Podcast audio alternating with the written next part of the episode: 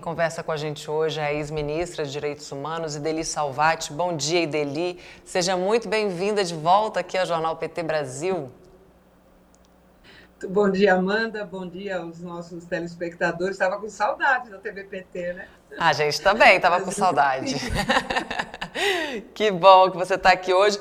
Infelizmente, gente não é, não é para a gente falar de assuntos alegres, mas de assuntos muito importantes e, e a, a, sua opinião, a sua análise é sempre muito, muito importante para a gente aqui, Deli. Eu queria que a gente começasse falando de um caso concreto, um, um dos vários né, que a gente tem vivenciado no país, que é sobre o pedido de cassação do mandato da vereadora Maria Tereza Capra, única parlamentar do PT em São Miguel do Oeste, Santa Catarina. Além disso, ela também foi ameaçada e teve que deixar a cidade, né?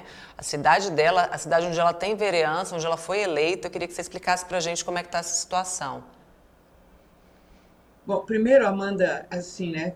Na introdução que você né, fez, me veio a voz da Gal Costa. É preciso estar atento e forte, não temos tempo de temer a morte. Acho que é mais ou menos este o clima, né? Muita atenção, muita fortaleza, muita coragem. Uhum. E a gente tem um desafio tão maravilhoso pela frente, né, de reconstrução do país, de voltar a dar dignidade, né, para o povo brasileiro, que não, nós não temos tempo nem de temer a morte, né? E o caso da Capra é um entre tantos. São muitos, são uh, só os casos que nós registramos né, dos últimos dois anos ultrapassa a centena, entende? De casos de violência política contra vereadores, vereadoras, né? alguns casos também de parlamentares estaduais, e sempre com uma, um viés muito claro, né? porque uh, a violência, como a, a, a a exclusão social tem gênero, tem raça, tem orientação sexual e tem geracional também. Então, é, é voltado para mulher, preto, preta, LGBT e jovem, tá? Então, assim, é, é, é, muito claro. Então, o caso da Capra, ela está no terceiro mandato. Terceiro mandato. Portanto, ela é uma política, entende, experiente, uh, reiteradas vezes uh, consagrada pelas urnas, e todo o processo contra ela, né, cassação e ameaça, começou depois do segundo turno, quando eles se, né, se aboletaram nos quartéis, naquela, naquela, naquela, naqueles atos golpistas escandalosos, entende? Absurdos. E o caso de São Miguel foi aquele caso da saudação né, para um tanque, a, a saudação um, claramente nazista. Né? E ela se posicionou na tribuna contra o, o, né, as ameaças ao Estado de Direito e também as manifestações nazistas, tá? Porque aqui em Santa Catarina, inclusive, né, acho que todo mundo sabe, nós temos uma a, a, a, questão nazista está entranhada na sociedade. Nós temos muitas células. Né? Aqui o, o movimento nazista é forte em Santa Catarina, é histórico. Então, ela se manifestou, eles abriram o processo né, de, de, de cassação, e aí começaram as ameaças de morte a ela, a família dela. Ela teve que sair da cidade, ela está há 90 dias fora de São Miguel. Eles marcaram agora, né? Concluíram o processo, é pela cassação, marcaram a, a sessão extraordinária hoje às 18 horas, tá? Nós estamos, inclusive, com mobilização, entende, para estar lá. Uh, além da mobilização, a Capra chegará na cidade com proteção. Porque esta semana, né, porque assim, a gente tentou proteção para cá para poder voltar para a cidade de todas as formas possíveis aqui nas autoridades do estado e não conseguimos. Esta semana a, a vereadora Maria Tereza Capra esteve em Brasília, no dia primeiro, veja que foi, era um dia difícil né, de agenda por tudo que estava acontecendo no Congresso Nacional. Ela foi recebida pelo Marivaldo no Ministério da Justiça, já que o ministro Flávio Dino estava né, licenciado. Uh, foi recebida pelo Renato Simões, do, da, da, Secretaria de Governo, porque o Márcio Macedo também estava envolvido lá com a, com a questão do Congresso, mas foi recebida pela ministra Cida, uh, das Mulheres e pelo ministro uh, Silvio Almeida e o Nilmário Miranda, no Ministério dos Direitos Humanos. Então, toda uh, ela pôde expor e ela saiu protegida, ela foi incluída num programa federal de proteção. Tá? Então, ela chega hoje a São Miguel, nós vamos com a manifestação enfrentar, nós estamos com um conjunto de medidas jurídicas, ainda aguardando né, que a justiça catarinense suspenda esta sessão absurda de cassação. E, e, é absurda também, Amanda, porque é o seguinte, além, além do, entende, do processo, da acusação, entende? Quer dizer, ela se manifestou contra atos golpistas, ameaça à democracia, nazismo, né, apologia ao nazismo, que é proibida pela Constituição brasileira. E os algozes da, da, da Maria Capra, os algozes, tem dois vereadores, o ex-presidente, eu vou até citar o nome, que a gente tem que citar o nome, o tal do Van, Vanirto Conrad e o Nini Charmosky, os dois estão arrolados no processo de financiamento dos atos golpistas. Então, sabe, é, é uma coisa tão absurda que quem está sendo processado, investigado por ter efetivamente cometido crime contra o Estado de Direito e contra a, a democracia brasileira sejam os algozes e os capitães né, da, do processo de cassação da, da vereadora Capra. Então, nós estamos, assim, né, muito mobilizados e esperamos ser vitoriosos no, dia de hoje. Se, se eles, se for mantida a sessão e for cassada, eu não tenho a menor dúvida que será o mesmo processo como foi o do Renato, lá em Curitiba, né? Uh, foi cassado, depois em instâncias superiores reverte e ele retorna ao mandato, né? E, e para dizer de que isso não é um caso isolado, tá? eu vou citar só aqui em Santa Catarina, nos últimos três meses, só nos últimos três meses. Além do caso da Capra, nós tivemos o caso da vereadora Giovana, do PCdoB de Criciúma, que também se manifestou, abriram um processo de cassação, depois a gente conseguiu reverter, arquivaram. Tem a Eliana Maria de Maravilha, que também está com processo de cassação. Tivemos o caso que teve, inclusive, repercussão nacional, né, do assédio, o vereador que agarrou né, por trás a nossa vereadora uh, Carla, né, de, de, Florianópolis, em plena sessão uh, transmitida ao vivo, né, pela, pela TV uh, da Câmara, e o caso da Marlina, que é reincidente. A Marlina é a nossa única vereadora de Brusque, né, negra, tá? que, de novo, ameaçada de morte pelas redes sociais e né, ameaças racistas e tal. Isso, é, só aqui em Santa Catarina, nos últimos três meses, cinco, cinco casos bem graves de violência política e como eu disse, né? Veja, veja a, a, a, a lógica da preferência, né? Mulher, negra, LGBT e jovem. Né? Então tá aí a, a, a, o perfil né, da, da, da, violência política. E tivemos agora recentemente, também nacional, eh, que teve repercussão nacional, o caso da nossa vereadora, agora deputada estadual, Tainara, né, de Araraquara. Então, também gravíssimo, gravíssimo.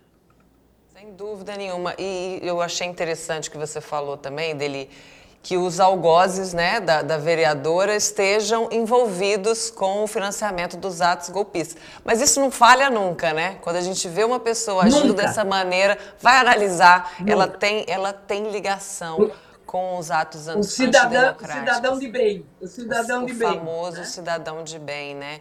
E eu queria falar também sobre o trabalho do partido, Ideli, sobre esse tema da violência política, porque há muito tempo a gente está atento a isso, né? Inclusive você está tá envolvidíssima com, com a vigilância né, desse tema. E no ano passado foi lançado também esse, essa campanha de combate à violência política. A gente falou disso aqui nos nossos canais no ano passado. E a Comissão de Direitos Humanos do Senado, presidida pelo senador Humberto Costa à época, havia lançado um canal de denúncias. Eu queria que você explicasse para a gente como é que está sendo, como é que tá sendo o andamento dessa campanha e como é que vocês utilizaram essas denúncias também para embasar o trabalho da campanha. Bom, esta comissão contra a violência política foi uma deliberação do Diretório Nacional, da Executiva e do Diretório Nacional do PT.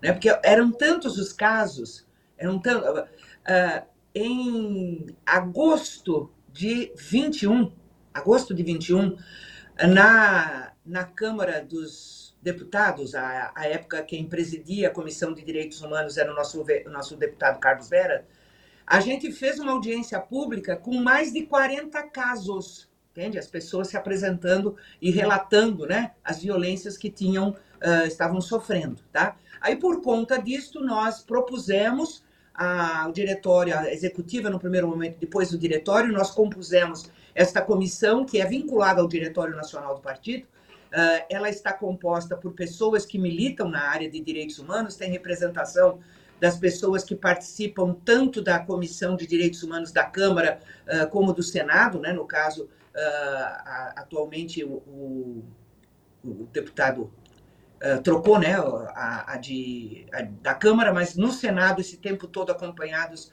pelo, pelo nosso senador Humberto Costa, que foi extremamente ativo né, e nos ajudou muito. Nós compusemos um memorial onde estão uh, uh, relatados estes casos, uh, que é, já passa de, de, de centena, né? E, encaminhamos as autoridades ao, ao, Supremo Tribunal, ao Ministério Público, entende? Fizemos toda uma, uma, né, um, uma repercussão da gravidade da questão, tá? E o interessante, eu quero dizer assim, do caso da Capra, como a gente teve esta capacidade política muito auxiliada pelo trabalho da comissão para conseguir as audiências, para conseguir né, toda eh, essa articulação que resultou aí na, na atividade da quarta-feira com a CAPRA, foi muito interessante o posterior, porque ao final da audiência da CAPRA com a CIDA, né, com a nossa ministra das Mulheres, ela me questionou: sim, tudo bem, a gente está fazendo aqui né, o que precisa nesse momento na emergência, mas o que é que a gente pode fazer a mais?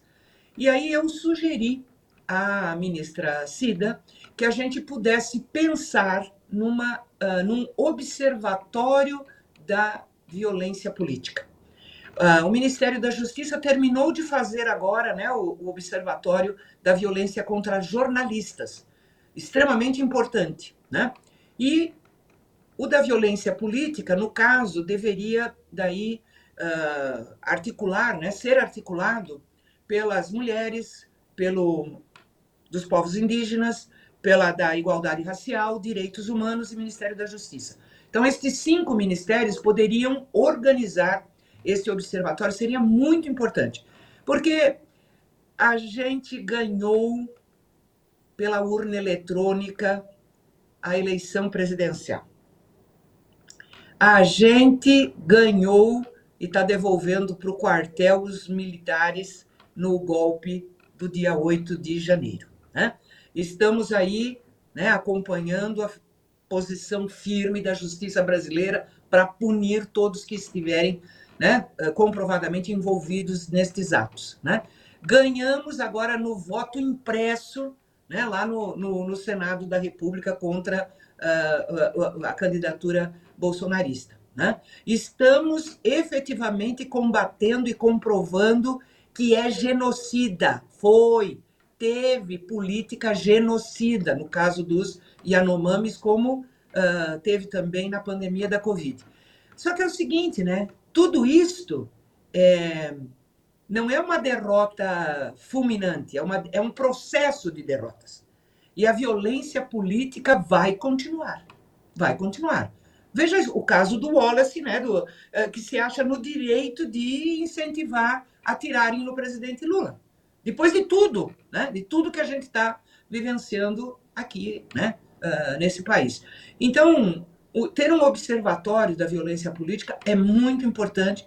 Eu acredito que nós seremos bem-sucedidas. A, a ministra Cida ficou muito interessada, tá? Então, nós vamos estar articulando agora para o próximo período, provavelmente ali, né, aproveitando a reunião do Diretório Nacional, que vai acontecer agora dia 13, né, aí em Brasília. Então, a gente já está querendo ver se consegue movimentar os cinco ministérios para apresentar esta proposta.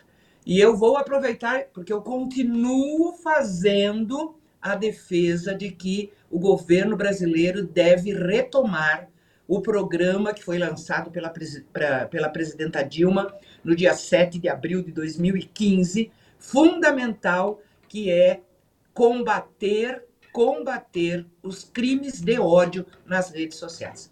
Né? Que era o, o, o programa Humaniza Redes. Tá? Então, vamos ver se, junto com o Observatório, a gente consegue também reativar o programa Humaniza Redes, que foi muito importante.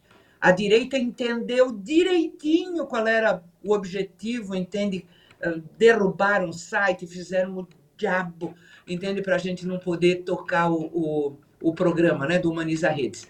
Mas agora a gente vê, né, uh, de forma muito, muito clara, como as redes sociais, quando tem gente né, do mal articulando e agindo, elas são efetivamente muito eficientes uh, em atos criminosos, golpistas e, e, e de violência, né, principalmente.